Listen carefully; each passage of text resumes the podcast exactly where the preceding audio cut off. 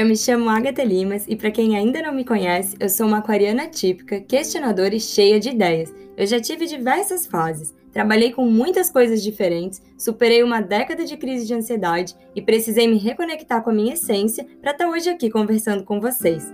Hoje eu tenho também um canal no YouTube, onde toda quarta e domingo eu compartilho sobre minimalismo e astrologia. E agora, toda semana, eu vou trazer uma dose de energia por aqui também. Bom, eu acredito no minimalismo como um estilo de vida possível e de fácil percepção de mudança quando a gente começa a praticá-lo.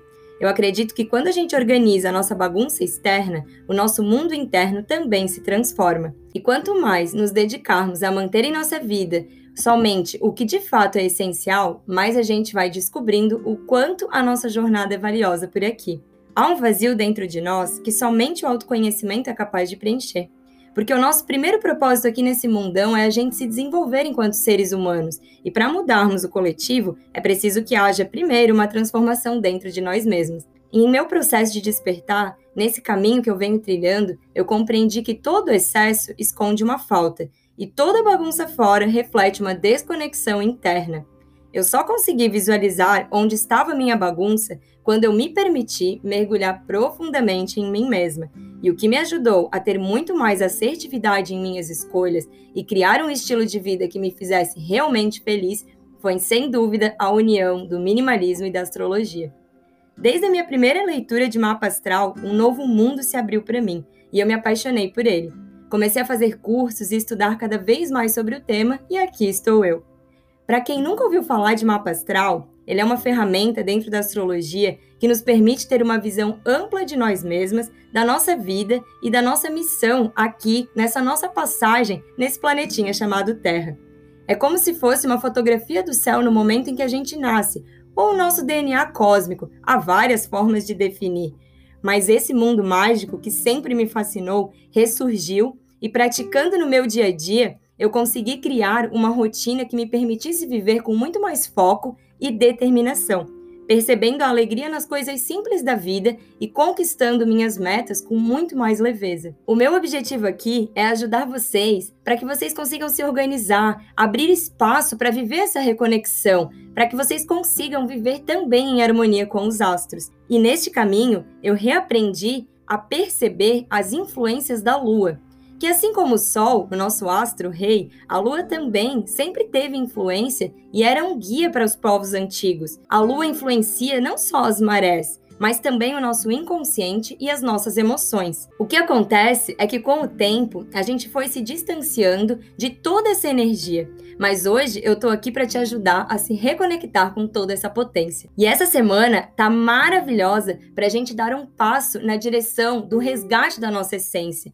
para dar um passo em direção aos nossos sonhos porque a gente entrou na fase nova da Lua. E esta é a fase onde a gente tem a oportunidade de iniciar um novo ciclo. A gente tá com essa energia de início, de semear, e a cada 28 dias nós começamos uma nova lunação, que é como chamamos o período de tempo entre duas luas novas consecutivas. E toda lua nova acontece com o encontro de Sol e Lua em um mesmo signo, e desta vez está acontecendo em Leão. Então, as energias deste signo vão também nos ajudar nas próximas semanas.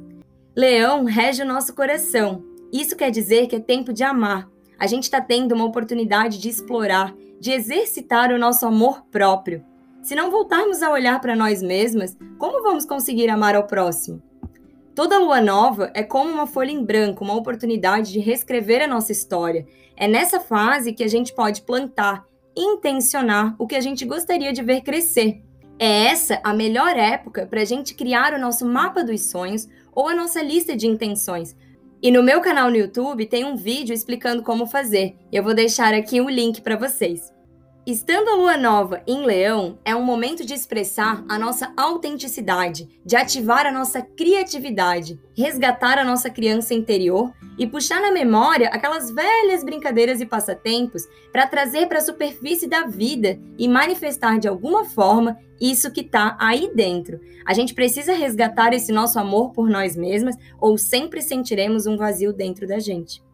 Essa semana, então, busque usar cores no seu dia a dia Busque o vermelho ou outras cores bem vibrantes, porque elas estão associadas ao signo de Leão e à energia de fogo. Perceba como você vem se sentindo. Se estiver mais desmotivada ou quiser trazer mais entusiasmo para a sua vida, traga então cores para vibrar junto com você. Se não tiver uma grande peça, pode ser um acessório, um batom, um lenço. Já aproveite aqui para usar a sua criatividade. E é chegada a hora de brilhar. Ser você é e sempre vai ser o seu maior poder. Então agora, respira fundo e repita em voz alta: Eu sou grata. Eu me amo e eu me aceito. Eu sou completa e sou corajosa. Eu me amo. Eu me abro para essa lua nova. Como um leão, sou forte e estou pronta para brilhar. Eu sou e sempre serei o meu maior poder. Se você quer despertar a sua melhor versão, eu te convido então a continuar por aqui, porque toda semana vai ter muita reflexão e atividade para que você também aprenda a usar essas energias dos astros a seu favor. Um beijo e a gente se fala na próxima semana. Tchau!